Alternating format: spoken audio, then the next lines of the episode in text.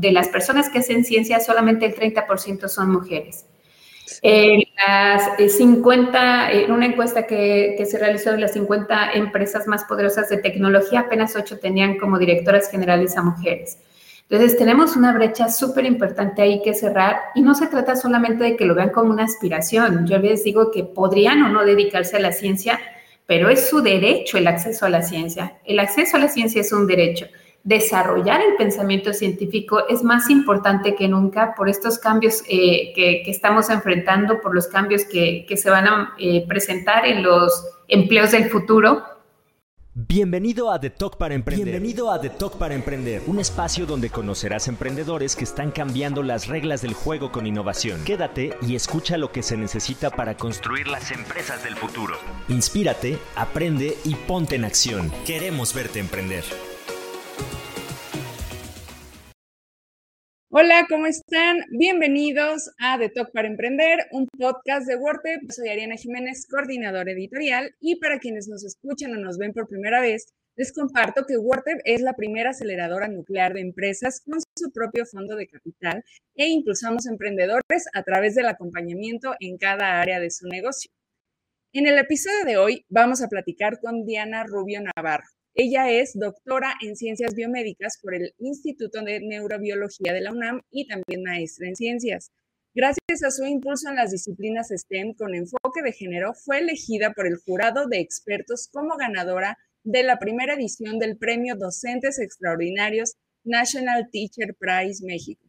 Hoy está con nosotros para contarnos sobre su importante labor y cómo esta puede ayudar a cientos de mujeres a desarrollarse profesionalmente.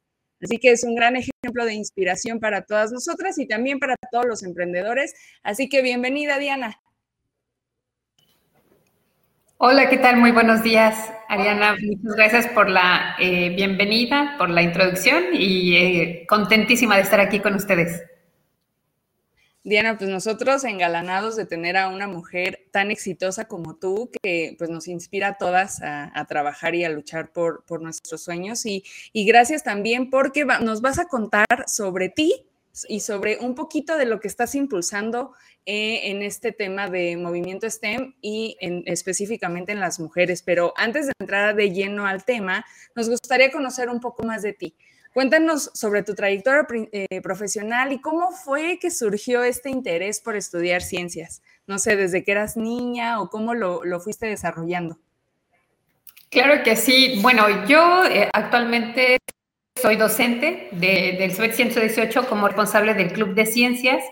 Adicional a eso, eh, tengo un profundo interés en el desarrollo de, virtudes intelectuales en las y los estudiantes de manera muy precisa para el desarrollo de las habilidades científicas básicas. Y precisamente eh, esto, gracias al apoyo de Fomento Social Citibanamex, fui ganadora del Premio National Teacher Prize organizado por Movimiento STEM, lo que me permitió llegar al top 10 del Global Teacher Prize de Barkey Foundation y UNESCO, que se ha convertido en el Premio Nobel de la Educación. Todo esto te lo comento porque cuando yo comencé eh, eh, mi trayectoria, en realidad yo nunca imaginé dedicarme a la ciencia. Yo llegué a la ciencia por accidente. Incluso yo no decidí ser educadora por vocación, yo no sabía ni siquiera qué era eso, no tenía algún familiar que, fuera maestro ni nada como para haber aprendido la vocación. En realidad, cuando yo elegí mi profesión, simplemente le comentaba a mi papá mis intereses sobre la ingeniería y la medicina y él me comentó, tenemos este, complicaciones, ingeniería y en la mitad no creo que sea posible, eres mujer y cuando le hablé del tema de medicina, me dijo, bueno, no tenemos los recursos que se necesitan para esa área. Luego de esas pláticas con mi papá, que, en ese momento eran contextualizadas, mi papá, yo sé que me ama, es el mejor padre del mundo, pero a lo mejor un poco protegiéndome. Eh, recuerdo haber eh, reflexionado, bueno, voy a ser mamá, voy a tener hijas, yo creo que ser maestra es una muy buena opción, pero esa opción yo la tomé por mi género. Después, cuando terminé, cuando casi estaba terminando la licenciatura, tuve una invitación a hacer prácticas profesionales en un centro de atención múltiple. Llego al centro de atención múltiple donde estaban los niños junto con los papás, niños de, menos de un año, yo recuerdo haber llegado y decir, wow, voy a aprender muchísimo aquí. Eh, la persona que dé clases a estos padres para apoyar el desarrollo del sistema nervioso de sus hijos a través del ejercicio ha de ser maravilloso. Pues no, nada, resulta que me dijeron, este, ¿y a qué hora das la clase? Y yo, ¿cómo? Sí, sí, pues es que tú eres la practicante, la que va a dar la clase. Y yo, no, pero para nada, o sea, yo no puedo darla, no tengo los Yo vengo a aprender. yo vengo a aprender. Y me dice, pues mientras hablamos con tus coordinadores, ve con la doctora Talía. En ese momento, la doctora Talía era quien realizaba los estudios electroencefalográficos a los bebés para evaluar el desarrollo. Entonces, pues ahí fue un momento en el que por primera vez creo que me comporté como científica haciéndole preguntas a la doctora y además ella con la pasión que, tenía y que sigue teniendo porque ella sigue ejerciendo, me enamoró de la ciencia así es como yo llegué a la ciencia. Me dijo, oye, pues si quieres conocer un poquito más, eh, ven a mi laboratorio. Fui a su laboratorio y de esa manera llegué al Instituto de Neurociencias, el Instituto de Neurobiología, perdón. Oye, pero estabas muy chiquita, ¿no? ¿Qué edad tenías? Pues estaba terminando la licenciatura, ¿eh? Estaba, yo creo, no sé, 20, 21 años, ¿no? Okay. Pero eh, ahí, ahí, lo importante, a lo mejor lo que quisiera transmitir, es que yo no tuve un interés por la ciencia yo no tuve alguien que me dijera, oye, esto es ciencia. Incluso cuando estaba haciendo mi, mi, examen de maestría, recuerdo que al final pasé el examen de conocimientos, el examen psicométrico, y cuando llegué a la entrevista me decían, oye, ¿qué proyecto de investigación vas a hacer? Y yo, ¿se hace eso? Yo pensé que nada más eran clases, ¿no? Y me dijeron, sí, vas a hacer un proyecto de investigación. Yo, wow, pues eh, yo encantada, ¿no? Porque ya estaba ahí en ese espacio, en el instituto. Y llegué con mi tutor, que es el doctor Manuel Salas, en un momento que ellos estaban haciendo una extracción de cerebro. Entonces vi la extracción cerebro y además le di seguimiento hasta ver una neurona. Entonces ahí fue donde dije, esto es lo que yo quiero ver el resto de mis días, yo quiero hacer esto. Y así fue como yo, yo llegué a la ciencia. Oye, pero ahorita tocaste un punto bien importante, mi género. Mi género fue en un punto una limitante. ¿Cómo, lo, cómo has visto que ha evolucionado esto? Eh, de cómo tú lo viviste hace no sé cuántos años, pero cuando tenías 20 años, yo creo que hace 10. Ah, no, más. Eh, ¿Cómo, ¿Cómo ha cambiado? ¿Cómo has visto esta evolución? ¿Qué tanto sigue influyendo el género en estas áreas para determinar el camino de, de las mujeres? Haces una pregunta súper relevante, porque eso fue lo que en realidad me llevó a, a descubrir mi vocación si bien yo comencé dando clases de educación física, me moví al terreno de la investigación en neurociencias durante la maestría, el doctorado y un postdoctorado que hice. Cuando me invitaron a dar clases en bachillerato, yo dije, no, yo no quiero dar clases en bachillerato, yo quiero dar clases en la universidad, tener mi laboratorio, eh, mi grupo de investigación y tal. Pero este, recibo la invitación para trabajar en el CBT 118 y ahí me encuentro con chicos de último semestre yo comencé dar clases de biología contemporánea y cuando las chicas se daban cuenta que yo iba a algunos congresos internacionales sobre neurociencias, me decían, maestra, ¿y ahora dónde fue? Ay, pues ahora fui a tal lugar, ¿no? Volvió a faltar, maestra, ¿y ahora dónde anduvo? O sea, como con esa expectativa y esa, ese interés, ¿no? Entonces yo le decía, ah, fui a tal lugar, fui a tal lugar. Bueno, maestra, pero no está casada, ¿verdad? Sí. Ah, bueno, no tiene hijos. Sí, también. Y entonces, ¿cómo le hace? Y yo ahí como que, no, pues como cualquier otra persona, pues simplemente hago lo que me gusta y pues en la casa hacemos que las cosas funcionen para todos y listo.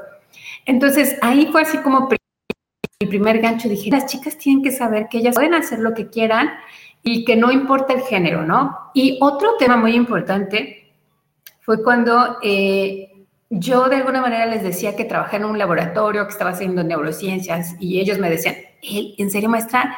La bata, el microscopio, ratones, mutantes y todo eso. Yo sí, todo eso. Y ya les llevaba al laboratorio. Entonces ellos en muchas ocasiones me decían, maestra, pero usted estudió en una escuela particular, ¿verdad? Yo, no. Bueno, su familia tiene dinero. Tampoco. Entonces, creo que eh, las limitantes del género están presentes aún, son latentes. Las chicas eh, en educación secundaria es el momento en el que sufren esta parte de las matemáticas, la física, la química, y digo la sufren, y lo digo a título personal porque mi hija ha llegado ya llorando por la clase de aritmética, Y yo recuerdo mis clases cuando el maestro de química me preguntaba, oye, ¿cuál es la reacción de tal con tal? Y yo así de, no sé, fuera de mi laboratorio. Y así de, y la química, mira, yo la tenía por acá y no me entraba ni por un lado ni por otro. entonces te generan ese temor, te generan esa inseguridad. Y dices, bueno, estoy nada que tenga que ver con eso.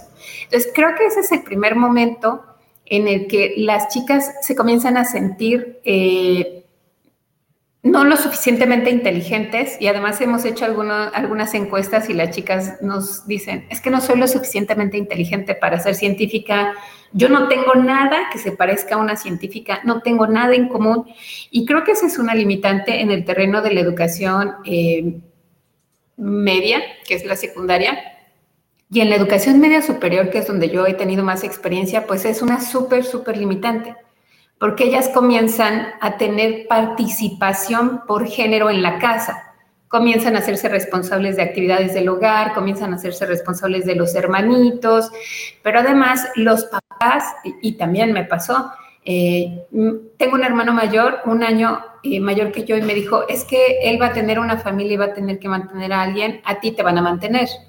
Y pareciera algo que en este momento no es, eh, digamos, no, no, pareciera posible, pero lo es. Hay muchos papás todavía que tienen estas estructuras sociales de que algunas carreras son para los, solo para los hombres o, bueno, es que tú vas a tener hijos y tal. Entonces, creo que todavía está presente.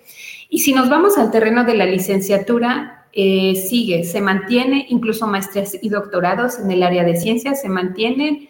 Eh, este mm, piso pegajoso, el techo de cristal, los obstáculos que tenemos que sortear las mujeres, pero además esta imposibilidad también de que te, te, vean como en puestos de toma de decisiones. En el área de ciencias, por ejemplo, de las personas que hacen ciencias, solamente el 30% son mujeres.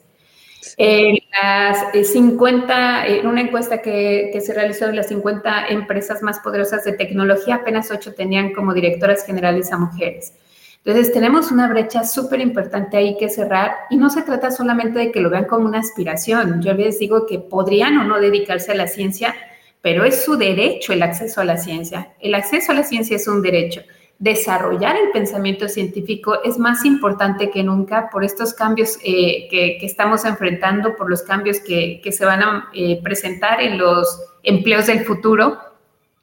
Entonces, muchas ocasiones yo les digo, no importa si se dedican a la ciencia o no, desarrollar el pensamiento científico y las virtudes intelectuales son fundamentales para la toma de decisiones, para eh, definir cuál es la información veraz, para muchas cosas, pero sobre todo porque ellos les desarrolla el sentirse competentes para elegir cualquier cosa y para mantenerse en esos espacios.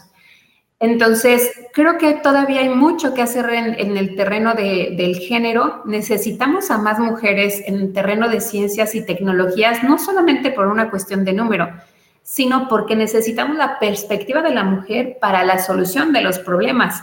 Yo a los chicos y a las chicas les doy el ejemplo que, a lo mejor es más sencillo, ¿no? La posición de parto no es la posición natural, pero es la más cómoda para el ginecólogo. En las evaluaciones de, los choques de autos, las características del sujeto, el maniquí que está ahí, son características de un hombre. Entonces, si chocamos mi hermano y yo en el mismo auto, lo más probable es que él sobreviva y yo no, porque no están ahí mis características, ¿no? Entonces, creo que hay muchos retos todavía que, este, que considerar, incluso para las que durante mi periodo que estuve haciendo ciencia, más de 15 años en el área de las neurociencias, una situación importante es el hecho de que los espacios de investigación no están adaptados para las necesidades de la mujer. Yo recuerdo haber estado llevando a mi hija en algunas ocasiones, me lo permitía mi tutor, pequeñita, pero eh, dedicarte a la ciencia implica pasión, pero también no es algo eh, sencillo. Entonces pasaba mucho tiempo sin ver a mi hija porque pues no hay una adaptación en los espacios de, ciencia para la mujer, eh, incluso para lactar, ¿no? Para interactuar un poco con ella, no los hay. Esta flexibilidad que se necesita también para atender a nuestros hijos, las que lo decidimos durante este periodo de tiempo, no, no, no hay una flexibilidad en horarios, por ejemplo, pero además eso te retrasa un poco en la productividad. Entonces, comparado con un hombre, pues eres menos productivo. Menos claro. Y aquí entramos a la diferencia justa de igualdad y equidad, ¿no? O sea, sí, sí necesitamos eh, pues pensar en eso es una realidad eh, no solo en los laboratorios, sino también en muchísimas empresas, en gobierno, y todos tenemos una gran responsabilidad por modificar todas estas políticas, estas prácticas, estas creencias. Y cuéntanos ahora, Diana, un poco de, de cómo todas estas, todas estas brechas, todo esto que fuiste detectando durante tu camino, ahora lo transmites. Cuéntanos cómo trabajas con, con las jóvenes y con los jóvenes Ahorita comentabas que los llevabas al laboratorio, pero cuéntanos un poquito más sobre, sobre esos esfuerzos que están surgiendo desde, desde tu cancha. Eh, justo, Ariana, yo recuerdo haber comenzado a dar clases como las daba hace 200 años, ¿no? Llegaba también y preguntaba cuál es el concepto de la célula. Eh, mencionen los organelos celulares, ¿no? Y cuál es su función. Y pues los chicos nada, ¿no? O sea, sentados, viéndose de eh, la nuca, digo, ni siquiera la espalda, ¿no? Viéndose de la nuca sin interactuar, pero además con temor. Y yo, este, cuando ellos contestaban, yo, no, no es eso. ¿Cómo crees? Eso no es. O cuando me entregaban documentos, ¿no? Esto está mal, esto tampoco es. ¿Cómo no pueden plantear? rojo ahí. Sí, exacto, exacto.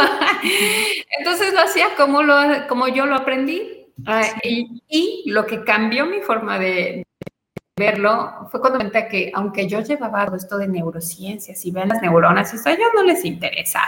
O sea, yo, yo todavía ni está publicado y, lo traigo, ¿no? A ellos no les interesaba. Entonces, reconocer los intereses de los estudiantes, número uno, ¿no? Después, uno de mis jefes me dice, oye, Diana, ¿y qué te parece si participas en la semana de ciencia con una charla. Yo no, por favor, si se me duerme 50 en el salón, no quiero que se me duerman 150 en, en la sala audiovisual. Y me dice, no, no, no, espera. Y él me dijo, no les vayas a dar una de esas charlas aburridas. No, no, no, platícales de lo que hace un científico. Y ahí fue donde dije, oh, pues estaría muy bien que yo trajera algunas ratitas, que ellos las vieran, cómo se comportan y a lo mejor les llame la atención. Y así fue junto con el tutor que, tenía en ese momento y, otros compañeros de laboratorio, llevamos ratitas de diferentes estadios eh, y les llamaron mucho la atención. Lejos de, que yo expusiera las neurociencias y esto, simplemente estaban fascinados viendo la, la conducta, el comportamiento, el de juego, la conducta materna, la conducta de agresión. y ellos comenzaron a hacer las preguntas. Entonces dije, claro, es así, así tendrían que ser todas mis clases. Así es que de esa manera, tratando de diseñar experiencias significativas para ellos, donde ellos hagan las preguntas. Finalmente, el trabajo de un investigador es hacer preguntas, preguntas profundas y por supuesto tener una, una respuesta este, que pase por el escrutinio de los eh, especialistas, pero eh, el primer paso es hacer preguntas, así es de que a partir de ahí comencé a desarrollar actividades donde fueran una invitación para que ellos se comportaran como científicos.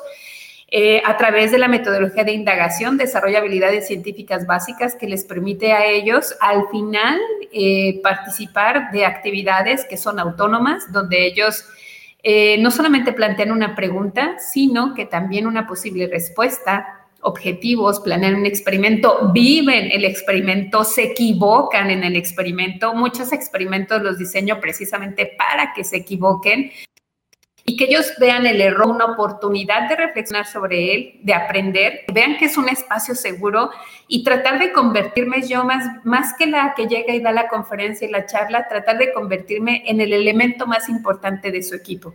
Entonces, de esa manera, maestra, nos falló aquí, maestra, ¿y ahora qué hacemos? Maestra, ¿Me explico? O sea, como que ellos encuentren en mí esa, esa confianza de que yo puedo guiarlos. Y por otra parte, cuando comencé a hacer estos cambios ya en la clase, donde ellos participan, equipos, ya nada de filas, o sea, incluso había chicos en los pasillos con música y todo esto, ya un poco también atendiendo a sus intereses, y eh, creo que a partir de ahí comencé a tener un poco más de interés en la ciencia y entonces ya los estudiantes caminaban conmigo en los pasillos, me esperaban, eh, en fin. Así es de que a partir de ahí eh, formé el Club de Ciencias para todos los que tuvieran mayor interés y en el Club de Ciencias desarrollan un proyecto de investigación que resuelve un problema local. Y otra vez tiene que ver o sus intereses. Al principio yo decía, ay, pues yo aquí tengo este, algunas líneas en las que pueden entrar. Después dije, no, no, así no funciona, es con los intereses de ellos, con lo que ellos quieran resolver. Así es de que formé el Club de Ciencias y cuando participé en la convocatoria del National Teacher Prize, yo me di cuenta que los estudiantes que habían estado en mi Club de Ciencias y que habían han permanecido esos proyectos eh, en continuidad a largo plazo, habían tenido participaciones internacionales y se habían colocado dentro de los tres primeros lugares. Entonces, no me di cuenta hasta ese momento. Yo simplemente hacía lo que me gustaba, lo hacía con los estudiantes, con el compromiso de ellos, sus, sus papás, los otros colegas, en fin. Entonces, ¿qué es lo que quiero eh, comentar con, con esto? Yo lo trabajo así, de esta manera, pero de lo que me di cuenta es que cualquier chico con una orientación apropiada, con metodologías y estrategias apropiadas, puede llegar a ser competente a nivel internacional. Y estoy hablando de chicos de escuela pública. Después el interés ha sido que sean más chicas. Tenía yo participaciones internacionales, pero siempre iba con hombres y yo decía, bueno, ¿y por qué no vengo con chicas? Porque yo veía que todos los demás eran mujeres, mujeres, mujeres, y yo siempre con hombres. Dije, no, pues ahora regreso y quiero a más chicas. Entonces, a partir de ahí y hacerme consciente de mi elección, recuerdas que mi elección fue por mi género y decirles, a ver, chicas, necesitamos a más mujeres en ferias, necesitamos a más mujeres en la ciencia, no solamente en esta área, en la tecnología, ingeniería y matemáticas. Así es de que a partir de ahí dije, ahora voy a tratar de hacer mi esfuerzo y convencer a las chicas no solamente de que conozcan las áreas de oportunidad y que eso te da mayor empleabilidad, te da la oportunidad y el acceso a tener mejor oportunidades. Ser más competitivo. Y eso se refleja en tu bienestar, en la seguridad que tengas como mujer de enfrentarte a los retos y adversidades de la sociedad, sino que eh, también ellas se sientan competentes. Insisto, si finalmente ellas deciden hacer otra cosa, no importa, que se sientan lo suficientemente competentes para elegir lo que ellas quieran y mantenerse en el proyecto que ellas han decidido. Así es de que a partir de ahí he hecho una eh, actividades en función de, eh, a través de mis estudiantes, ya no de mí, sino que las mismas estudiantes entre ellas reflexionen, visibilicen la labor de las mujeres, tengan acciones entre ellas jóvenes para cuestionar lo que ahora está. Y por otra parte, tengo una iniciativa que se llama Mujeres STEAM de Getty, que es precisamente para decirles a las maestras de las áreas de ciencia, tecnología, ingeniería y matemáticas, por favor, este, ustedes son eh, el alma de esto y necesitamos inspirar a más chicas. Así es de que por ahí también trabajo con más mujeres eh, docentes de media superior, porque además es el momento en el que toman la decisión profesional. Creo que solo así se puede, ¿no? Hacer pequeñas cadenas, pequeños grupos en el que todas nos apoyemos desde donde estemos, desde empresas, desde gobierno, universidades, docentes como ustedes. Y algo que me encanta es que tú trabajas con jóvenes y, me gustaría preguntarte esto porque mucho existe el estigma sobre los millennials, sobre los centennials, sobre su apatía, sobre muchos prejuicios que se generan en torno a estas nuevas generaciones. Eh, de los que yo no, no comparto la misma opinión y yo creo que tú también compartes esta opinión sobre que sí, que sí tienen interés, que sí existen cosas que les puedan interés, eh, interesar y la manera en cómo llegamos a ellos es la clave, ¿no? Y, y, a mí me encanta tú cómo lo has manejado. Sí, Ariana, creo que está señalando algo bien, bien interesante. A mí en muchas ocasiones me cuestionaron, bueno, siendo doctora, ¿qué haces con estos chavitos, no? Con estas chavitas. pues es que también lo merecen también tienen el derecho a tener el mejor maestro del mundo, no a mí, que, venga el mejor maestro y esté frente a ellos. Y si yo he de estar en su, en su trayecto, pues de qué manera puedo incidir yo en el trayecto del estudiante. Finalmente, el trabajo de un, de un docente es asegurar el aprendizaje del estudiante, no enseñar. Porque, y además eso ya está rebasado actualmente con la tecnología, creo que si me ponen con Alexa me va a ganar a contestar muchas preguntas. Entonces, el, rol del docente se, ha transformado y creo que, eh, como lo señalas, es la manera en la que cómo te acerques de manera genuina con ellos. Yo en muchas ocasiones me he vulnerado con ellos como persona, o sea, como Diana Rubio, porque a final de cuentas al aula vas con todo. no dejo a, Diana mamá, no dejo a Diana amiga, no dejo, a, o sea, voy con todo, voy con lo que soy. Y en muchas ocasiones este, ellos me preguntaban, maestra, ¿cómo viene? Vengo, eh, o sea, saturada, vengo molesta, vengo... Y entonces ellos también comienzan a decirlo, comienzan a visibilizar sus emociones. Me dice, maestra, eh, hoy estoy triste, me, dejó mi novia. Ah, perfecto. Maestra, hoy vengo cansado, falleció mi tío, falleció, estuve toda la noche. Ah, perfecto. Y entonces comienzas a entender qué es lo que hay del otro lado y se favorece la relación.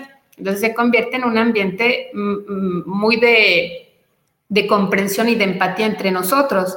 Había ocasiones que yo les tenía que decir, espérenme cinco minutos, ya regreso, ¿no? Entonces, igual ellos ya tenían la, lejos de que se me durmieran, me decían, maestra, ¿me puedo poner de pie? Me estoy durmiendo, pero eh, quiero poner atención a la clase. Perfecto, ponte de pie. Maestra, voy a darme una remojada de cara. Estoy, sí, claro, ve. Sí me explico, o sea, eh, generar esa empatía con el estudiante ha sido fundamental. Yo en el terreno personal y por la experiencia que tengo, confío en los jóvenes como nunca en la vida lo había yo hecho. Eh, ¿Por qué confío en ellos? Porque me lo han demostrado. Creo que el acompañamiento es fundamental. Yo tengo experiencias que podría aquí enumerar y, nos podríamos llevar horas, pero solamente por mencionarte dos, dos experiencias que he tenido. Una es con Martín Morales, que fue un chico que estuvo eh, considerado como uno de los 20 jóvenes líderes en el 2020 eso le permitió estar en un evento paralelo a la entrega de los premios Nobel y poder eh, comentar su proyecto de investigación con Dawn Strickland, la tercera mujer en recibir el premio Nobel de Física. Ese es un ejemplo. Él ahora regresa y tiene una iniciativa que se llama Tecnodo para acercar a más chicos, chicas a, a las áreas de la tecnología de manera muy puntual. Él es tecnólogo y tiene cerca de 10 voluntarios y cerca de 60 estudiantes eh, con él trabajando los domingos. Entonces, imagínate el nivel de compromiso que traen, no solamente él, los voluntarios, sino también los chavos que van al curso, ¿no? Y por otra parte, te puedo hablar también de Pablo Arreguín, Paola, Isis, en fin, chicas que han estado también súper interesadas en retribuir lo poco que han aprendido a la sociedad para tratar de cerrar estas brechas, para tratar de hacer un mundo mejor. Entonces, yo creo y considero que tenemos muchos problemas estructurales que no va a resolver la educación, pero lo que sí está en nuestras manos es de alguna manera apoyarlos en estos intereses e iniciativas. Recuerdo haber dado este, un curso a docentes de arquitectura y ellos me decían, hicimos una encuesta precisamente diagnóstica para ver cuáles eran los miedos de los chicos que estaban en formación. Y algunas de las respuestas es ir a un despacho donde se haga todo de forma tradicional, o sea, donde no haya tecnología. Ese es uno de, sus miedos. Otro de los miedos era tener un jefe que no me permita eh, hacer cambios, que no me permita desarrollar mi creatividad. Entonces, pensar también como, como ellos, no solamente como decir, ay, no quieren hacer nada, no, bueno, ¿qué necesitan para eh, incidir en este contexto? Los chicos tienen muchas ideas, son muy creativos. Hay algunos que hace falta apretar un poquito la tuerca, pero considerar que todos tenemos estas virtudes de, eh, intelectuales que se puedan desarrollar. Así es de que yo confío mucho en los y las jóvenes para la transformación de, de nuestro mundo apenas la apreciación que nosotras podamos, que nosotros podamos tener es una apreciación genérica que no representa la voluntad de, todos ellos. Y estos, insisto, apenas son dos ejemplos, pero hay muchos ejemplos de jóvenes transformando el mundo de una manera asequible, de una manera eh, orientada al servicio y al bien común. Entonces, coincido completamente contigo, es la forma en la que nos acerquemos, pero también la forma en la que nosotros podamos incidir eh, en sus trayectos pensar en la clase como, ok, ya tengo este examen, pasó, no pasó eh, y ya, ¿no? Sino de qué forma puedo incidir yo desde mi clase para apoyar sus, sus trayectos. Creo que esto, esto aplica para todos, ¿no? Para los mentores, profesores, emprendedores, incluso eh, que tienen equipo, eh, en su equipo jóvenes. Creo que todos podemos aplicar este, estas mismas técnicas. Y cuéntanos ahora sí sobre este premio Nobel de, eh, a nivel educativo. ¿Cómo, cómo, ¿Cómo fue que ganaste? ¿Qué, ¿Con qué competiste?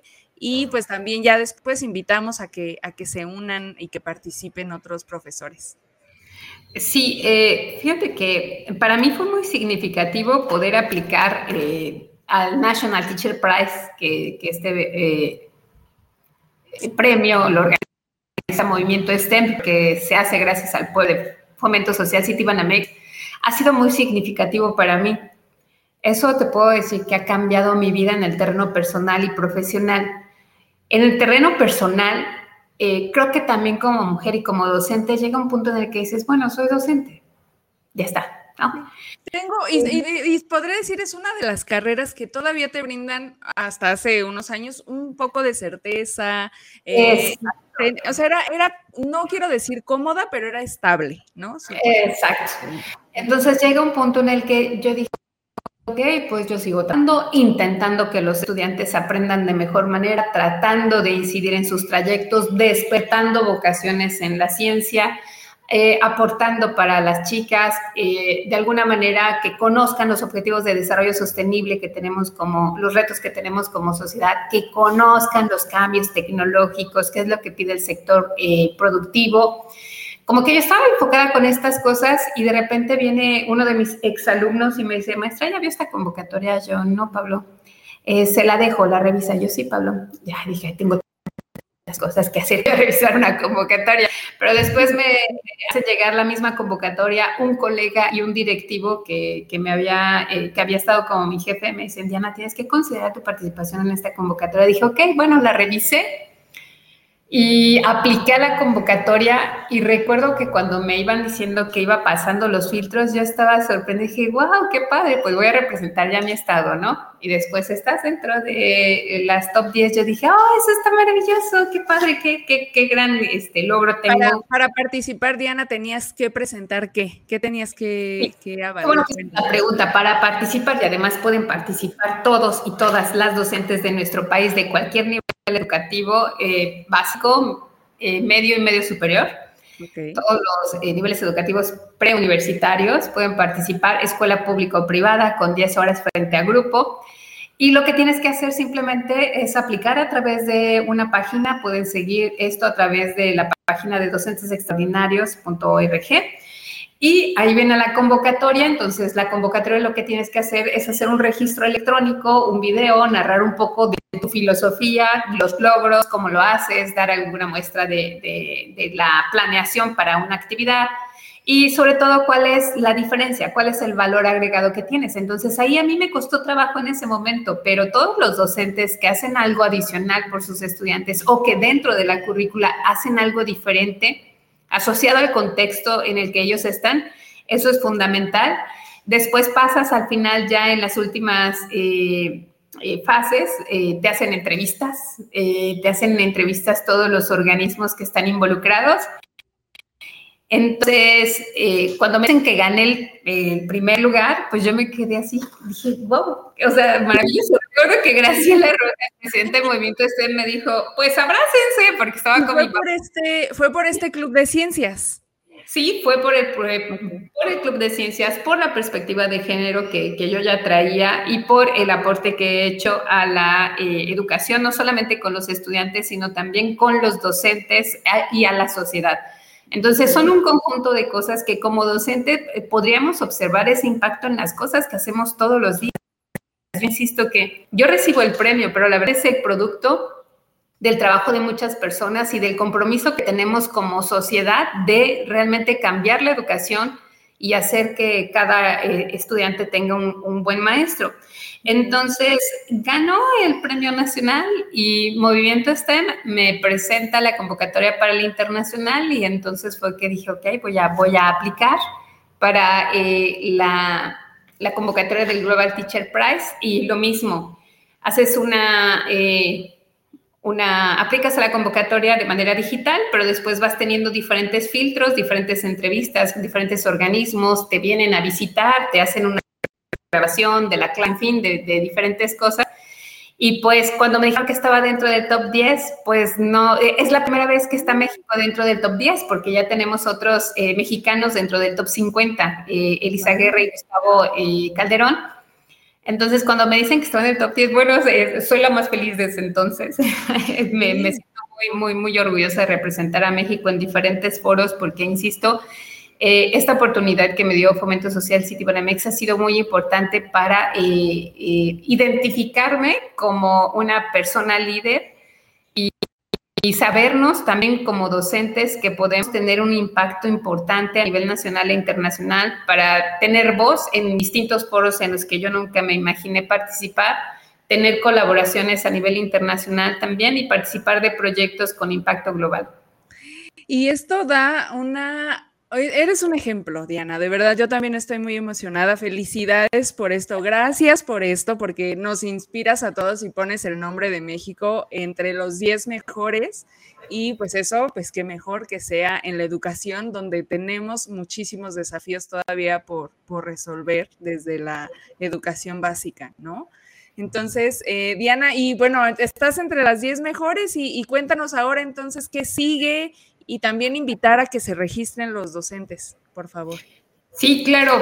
Este, bueno, ahora eh, como embajadores de, del National Teacher Prize y como embajadora ahora también de Global Teacher Prize, eh, hay muchas eh, redes de colaboración, se generan muchas redes de colaboración, hay muchos proyectos ya comunes, ya, ya no de manera independiente, que eso es otra cosa también que, que tenemos que compartir los docentes, comenzar a, a crear estas redes tenemos ahorita un congreso que vamos a hacer en Querétaro, eh, el primer congreso STEM en Querétaro, donde vamos a, eh, a, tener diferentes actividades para estudiantes, padres, divulgadores, maestros y académicos. Y todo esto con la intención de, de agrupar a todos los eh, actores de la sociedad. La educación no solamente depende del docente, también depende del acompañamiento de los padres, depende de los organismos y asociaciones civiles y gubernamentales. Entonces vamos a agruparlos a todos ahí tenemos este congreso y también tengo una participación a nivel internacional en un proyecto que es sobre educación del carácter y el aprendizaje. Estamos 20 docentes latinoamericanos tratando de impulsar estas virtudes, el desarrollo de virtudes para mejorar el aprendizaje de los estudiantes. Tengo por ahí algunas invitaciones para participar en el Día de Educación eh, en Jamaica Vamos a participar también en Buenos Aires el siguiente año eh, con los resultados ya de la investigación de, educación del carácter y en fin, eh, creo que por ahí van eh, los siguientes pasos. Yo estoy muy comprometida con una este, iniciativa también que se llama Cienco, Cienco México, que eh, agrupa a egresados que han tenido participación eh, a nivel internacional y que ahora están interesados en llevar la ciencia a más niñas, niños, adolescentes y jóvenes. Así es de que también colaboro mucho con ellos. Y bueno, pues hay, hay mucho que compartir. Eh, a mí me gustaría seguir compartiendo con los docentes. Yo recuerdo que todos estos momentos en los que me equivocaba, y decía, ay, no, ya que no lo pasen los demás, yo les digo este, dónde o cómo hacerlo de la mejor manera, les platico mi experiencia y ojalá que de algo sirva, ¿no? Entonces, también por ahí hay, hay mucho que hacer en seguir compartiendo eh, estas, eh, estos aprendizajes que he tenido. Y pues ahora eh, creo que lo importante será que más docentes mm, identifiquen que son docentes extraordinarios que crean y se convenzan de que lo que hacen todos los días para que sus estudiantes aprendan, para que su comunidad mejore en los distintos contextos de México, es muy valioso. A veces como docente, esas pequeñas cosas extra las hacemos de una manera ordinaria y nos acostumbramos a dar un poquito más. Entonces, eso, eso poquito más es muy importante que como eh, que en iniciativas como el National Teacher Prize eh, le den voz a las y los docentes. Para mí eso ha sido fundamental, revalorar eh, la labor del docente, pero además celebrar a los docentes que hacen cosas maravillosas es fundamental. Yo los invito a todos a que apliquen en la convocatoria. la convocatoria está abierta para el National Teacher Prize, por favor. Repítanos la página, Diana, por favor. Ya ahorita nos la, nos la habías dicho, pero repítanosla para ahorita que la pongan aquí en pantalla y todos la puedan anotar. Claro que sí, pueden seguir eh, a Movimiento STEM en todas sus redes, pueden seguir al premio Talento STEM también en todas las redes y buscar la información en la página docentesextraordinarios.org. Ok, pues ahorita ya las vamos, la vamos a ver en nuestra pantalla. Y para quienes nos están escuchando eh, solo por las plataformas de audio, eh, pueden eh, tomar nota, regresen un poquito y tomen nota de lo que nos compartió Diana. Y bueno, Diana, ya llegó el momento de irnos, se nos fue el tiempo rapidísimo. Y antes de irnos, me gustaría hacerte una pregunta. Generalmente siempre hacemos la pregunta que dice, ¿qué le cambiarías al mundo para hacerlo un lugar mejor? Pero yo quisiera enfocar un poco más esta pregunta hacia qué podemos hacer o qué, qué sí, qué, qué podríamos hacer para hacer de este mundo un lugar mejor con el piso más parejo para las mujeres. Yo creo que algo importante, bueno, es que hay muchas cosas igual importantes para lograrlo, Número uno es visibilizar la labor de la mujer al aporte científico y tecnológico del país y del mundo en los diferentes momentos. No quiere decir que la mujer no haya hecho ciencia o tecnología antes, lo único es que no, es visible, no ha sido visible. Entonces, creo que eso sería una acción importante. Creo que la segunda acción importante sería cuestionarnos, cuestionar las formas en las que nos relacionamos, cuestionar las formas en las que tomamos una decisión profesional, cuestionar la forma en la que trabajamos. Recuerdo que en algún momento alguien dijo, es que tenemos que hacer doble de esfuerzo, acostúmbrense. Yo, no, no, no, no, no, justo eso es lo que queremos cambiar. No, tiene, no tenemos que hacer el doble esfuerzo, no tenemos que acostumbrarnos a estas cosas. Entonces hay que cuestionar las relaciones que tenemos en cuestión laboral, en la cuestión familiar. Y creo que otra eh, importante es generar acciones crear las redes de colaboración, crear las redes de apoyo para que cualquier mujer desarrolle su potencial y sea talentosa es fundamental. Y en esto estamos involucrados absolutamente todos, las familias, los amigos, eh, el grupo de colegas, en fin. Yo, yo me siento afortunada de, contar con una familia maravillosa. Eh, por parte de, de mi esposo, también una familia que me ha apoyado en todo momento pero también con amigas que han estado ahí eh, para eh, cargar a mis hijas y ayudarme con la maleta. Entonces, hay muchas acciones, creo que esto podría ayudarnos para hacer de este mundo un mundo mejor para las mujeres. El mundo ha sido creado desde la perspectiva del hombre, entonces comenzarle a darle perspectiva a todas las soluciones eh, que tenemos con la perspectiva de la mujer será muy, muy importante y hacer que las niñas crean que sus sueños son posibles y que lo imposible es posible. Lo, imposible es posible y muchísimas gracias Diana. Eh, ya nos compartiste las redes para el concurso, pero si alguien que está por ahí escuchándonos, a quien le resultó muy interesante lo que dijiste y quiere acercarse más a ti, ¿tú tienes redes sociales en donde te puedan seguir o escribir? Sí, sí, claro, a mí me pueden seguir como Diana Lorena Rubio eh, en Facebook, Insta y Twitter, por ahí tengo algunas eh, actividades donde podemos seguir la conversación, claro que sí. Sigamos la conversación y ojalá volvamos a tenerte en una próxima, en un próximo evento, en un webinar. De verdad es, es, es muy cómodo platicar contigo y te agradezco mucho tu apertura. Nada que agradecer. Muchas gracias por la invitación y saludos a toda la audiencia.